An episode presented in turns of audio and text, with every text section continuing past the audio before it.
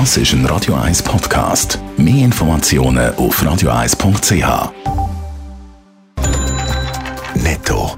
Das Radio 1 Wirtschaftsmagazin für Konsumentinnen und Konsumenten wird Ihnen präsentiert von Blaser Greinicher.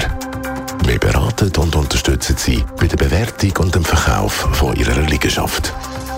blasergreinicher.ch Adrian Sutter. Beim SECO geht man seit Anfang Monat mit dreimal mehr Experten auf die Jagd nach Unternehmen, die bei der Kurzarbeitsentschädigung betrogen haben. Bis jetzt sind 900 Missbrauchsmeldungen eingegangen und bei 500 Fällen sind die Abrechnungen auffällig, schreibt Staatssekretär für Wirtschaft in der Mitteilung.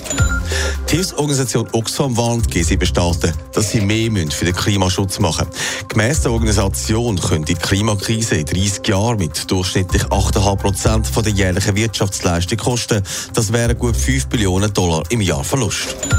Die US-Finanzministerin Janet Yellen findet, dass höhere Zinsen für die USA durchaus gut wären. Das billionenschwere Ausgabenprogramm wäre vor allem dann gut für die USA, wenn das zu einer höheren Inflation und zu höheren Zinsen führen würde. Wir haben im Moment tiefe Zinsen und es wäre gut, wenn sich das normalisieren würde, hat sie in einem Interview mit Bloomberg gesagt. Wer zahlt das alles? Das ist die grosse Frage, jetzt wo die Pandemie so langsam aber sicher im Land am Abflachen ist. Ein Haufen Geld hat Corona vernichtet. Gerade auch Gemeinden und Städte haben Geld ausgegeben, für Betroffene zu unterstützen. Adrian Sutter, es sind Schulden gemacht worden, die jetzt alle dürften spüren. Ja, das Beratungsunternehmen PwC hat eine Studie gemacht, die zeigt, die Gemeinden und Städte haben Schulden gemacht und das nicht wenig. Die Schulden können bis 2023 auf über 70 Prozent ansteigen. Darüber dürfen die Kantone die Schulden schneller abebnen als zum Beispiel eben bei Gemeinden und vor allem auch Städten. Gerade die langfristigen Unterstützungsmaßnahmen gehen zu Kosten der Gemeinden und Städte, weil sie aber auch weniger Geld von Bund und Kanton bekommen, sind ihre Schulden langsamer am Abbauen. Das heisst, das Geld muss jetzt von irgendwo herkommen zum Beispiel von den Steuern.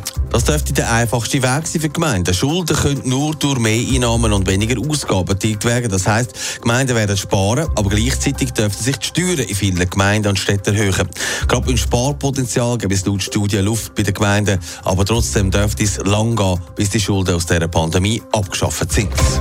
Netto. Das Radio 1 Wirtschaftsmagazin für Konsumentinnen und Konsumenten.